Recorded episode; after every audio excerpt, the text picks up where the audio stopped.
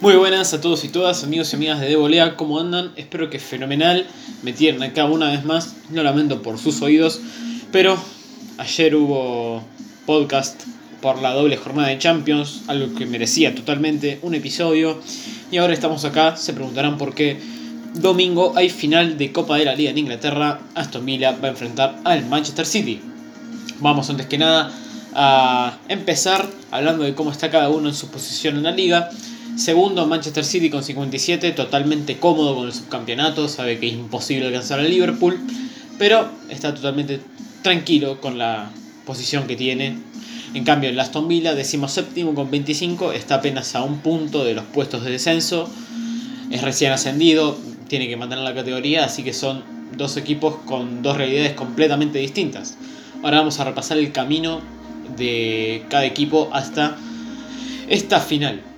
El Aston Villa empezó en 32 avos de final con victoria 6 a 1 de visitante contra el Crew Alexandra en el Gresty Road. Los goles fueron de Conza, de Hurricane en dos ocasiones, de Davis, de Gilbert. Para el local puso el 5-1 transitorio Wintle, pero lo sentenció esa historia Grealish para meter el 6 a 1 definitivo el 27 de agosto. 25 de septiembre ya en 16 avos de final visitaba también al Brighton and Hove Albion, en este caso un equipo de primera, no como el anterior que era un equipo de cuarta división. Empezó ganando el Aston Villa con goles de JP Leteiro y Hurricane nuevamente. Se fue 2 a 0 al descanso en el Falmer Stadium.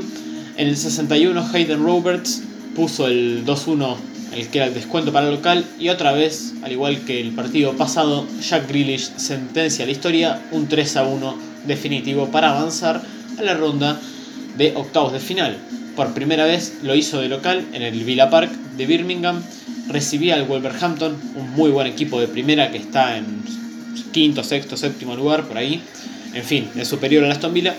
Empezó ganando el Aston Villa con gol de El Gassi Luego lo empató en el segundo tiempo Cutrone en el 54, pero en el 57 el Mohammadi metió el 2 a 1 definitivo para que el Aston Villa ese 30 de octubre clasifique a cuartos de final. Ahora viene lo interesante. En el sorteo le tocó el Liverpool, era una masacre segura, pero dio la casualidad de que el partido fue programado para el 17 de diciembre y el 18, al día siguiente, Liverpool juega Mundial de Clubes, así que no presentó al equipo profesional, en cambio presentó a los sub-20 o sub-23 y en Villa Park no tuvieron mucho que hacer, claramente contra un equipo de primera, de Premier, como el Aston Villa.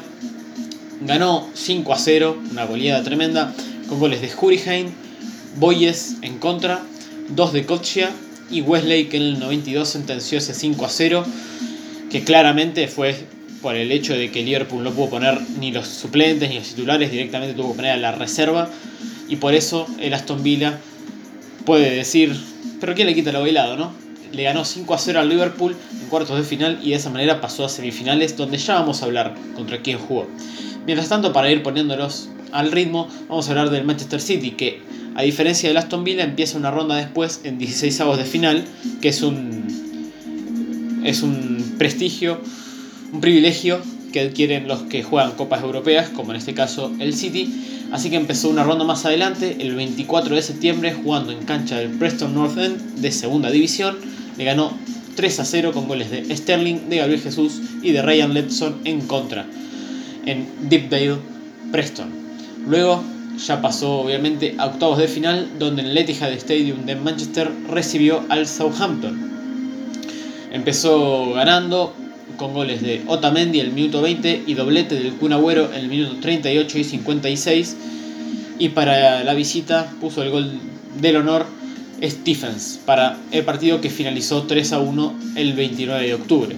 Luego, el 18 de diciembre, tuvo la ronda de cuartos de final, en este caso visitó a un equipo de tercera división, el Oxford United, empezó ganando el equipo de Pep en el Keysam Stadium con gol de Joao Cancelo, el minuto 22.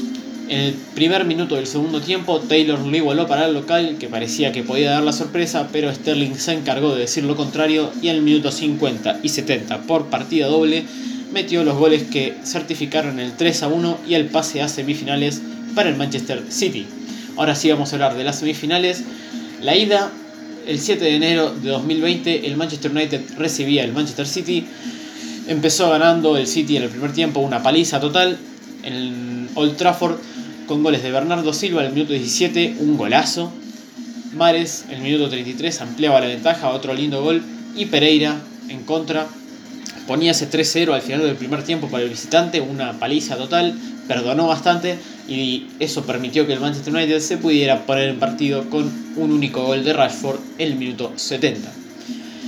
Luego, al día siguiente, el 8 de enero, jugaban Leicester City y Aston Villa. Empezó ganando el visitante en el King Power Stadium con gol de Gilbert, el lateral francés, en el minuto 28 y si bien aguantó todo lo que pudo, y Gianacho en el minuto 74 puso un empate que por lo menos sirvió de un resultado neutral para el local que igualmente debería haber ganado. Porque nada, de local contra Aston Villa es lo que esperas. Cosa para destacar, no se cuentan los goles de visitante, así que es simplemente el resultado global. Y la vuelta el 28 de enero, el Aston Villa recibía al Leicester, empezó ganando temprano con gol de Target el minuto 12 parecía que se lo llevaba el Aston Villa, pero en el 72 Nacho, al igual que en el partido pasado, metía el gol del empate que mandaba todo por ahora a los penales, pero el egipcio Trezeguet dijo no se apuren tanto y en el minuto 93 tras un muy buen centro del lateral derecho entra Trezeguet por el último palo, la empalma con una especie de volea, muy lindo gol para en el minuto 93 desatar la locura del Villa Park que mandaba a este equipo humilde, a ver, es un equipo histórico, pero es un recién ascendido que no tiene muchas armas. Sentenció el partido de esa manera, un par de minutos más se jugaron y terminó así. Ganó el Aston Villa 2 a 1, global ganó 3 a 2, así que clasificaba la final y esperaba al día siguiente que el 29 de enero se resolvía la otra llave. Manchester City en Etihad Stadium recibía el Manchester United. Se esperaba una victoria contundente del local para certificar, tampoco la necesitaba, pero bueno, era lo que se intuía.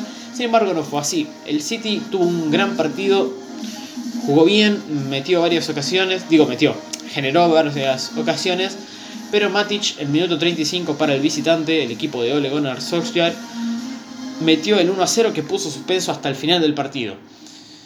A los últimos minutos se vino con todo el United, pero no fue capaz de encontrar el segundo gol que lleve todos los penales, así que con una derrota inesperada de local, pero con un 3 a 2 también de global en la serie a favor del City, clasificó a esta final. La forma de cada equipo. Los últimos 5 partidos del Aston Villa son los siguientes. Victoria 2 a 1 sobre el Watford por Premier League.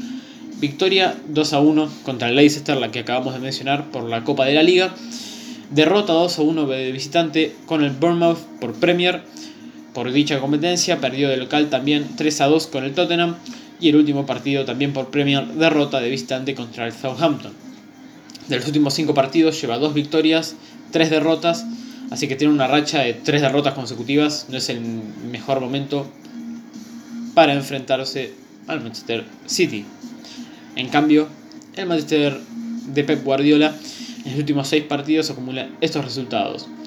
Le ganó 4 a 0 de local al Fulham por FA Cup, perdió la derrota que dijimos hace un ratito, 1 a 0 de local contra el Manchester United por la Copa de la Liga.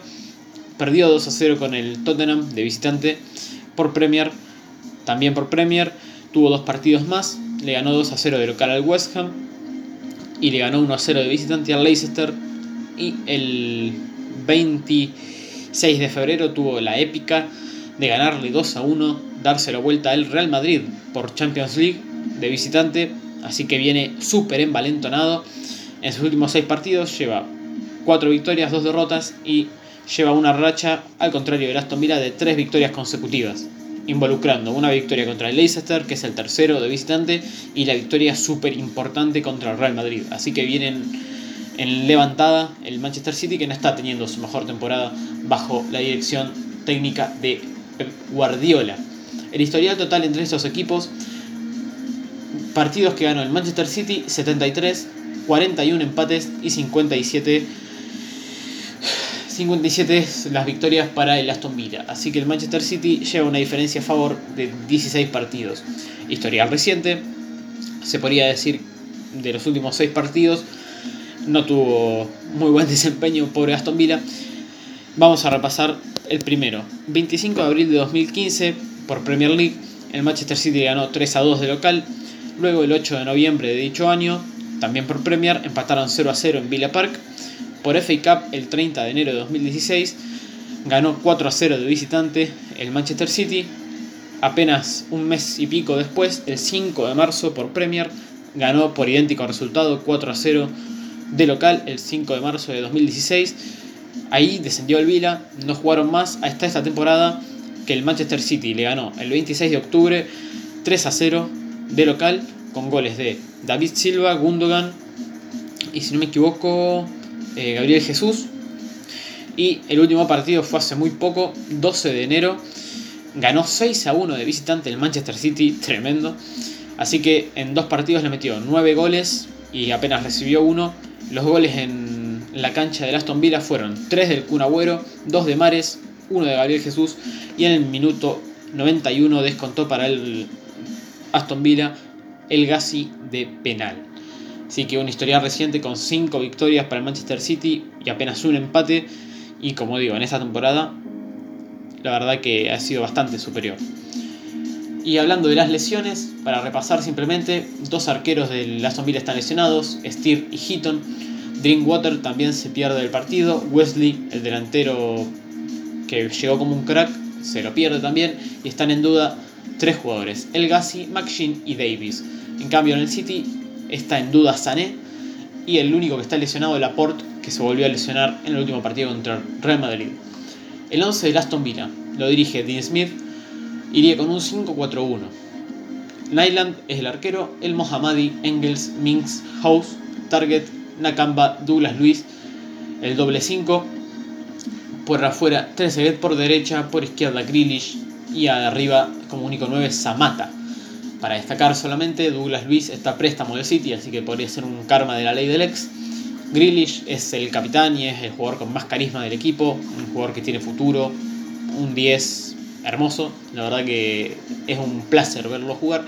Y el DT del City Pep Guardiola dispondría un 4-3-3 con Bravo en el arco, Walker, Fernandinho, Tamendi, Mendy, Rodri, David Silva, De Bruyne, Bernardo Silva, Agüero y Sterling.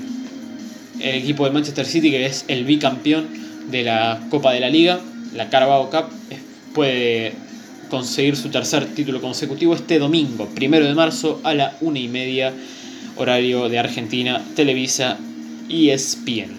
Nada más que agregar, espero que hayan disfrutado de esta previa.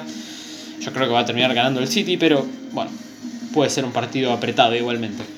Un saludo, que tengan un buen fin de semana, un abrazo para todos y todas y hasta luego. Chau chau.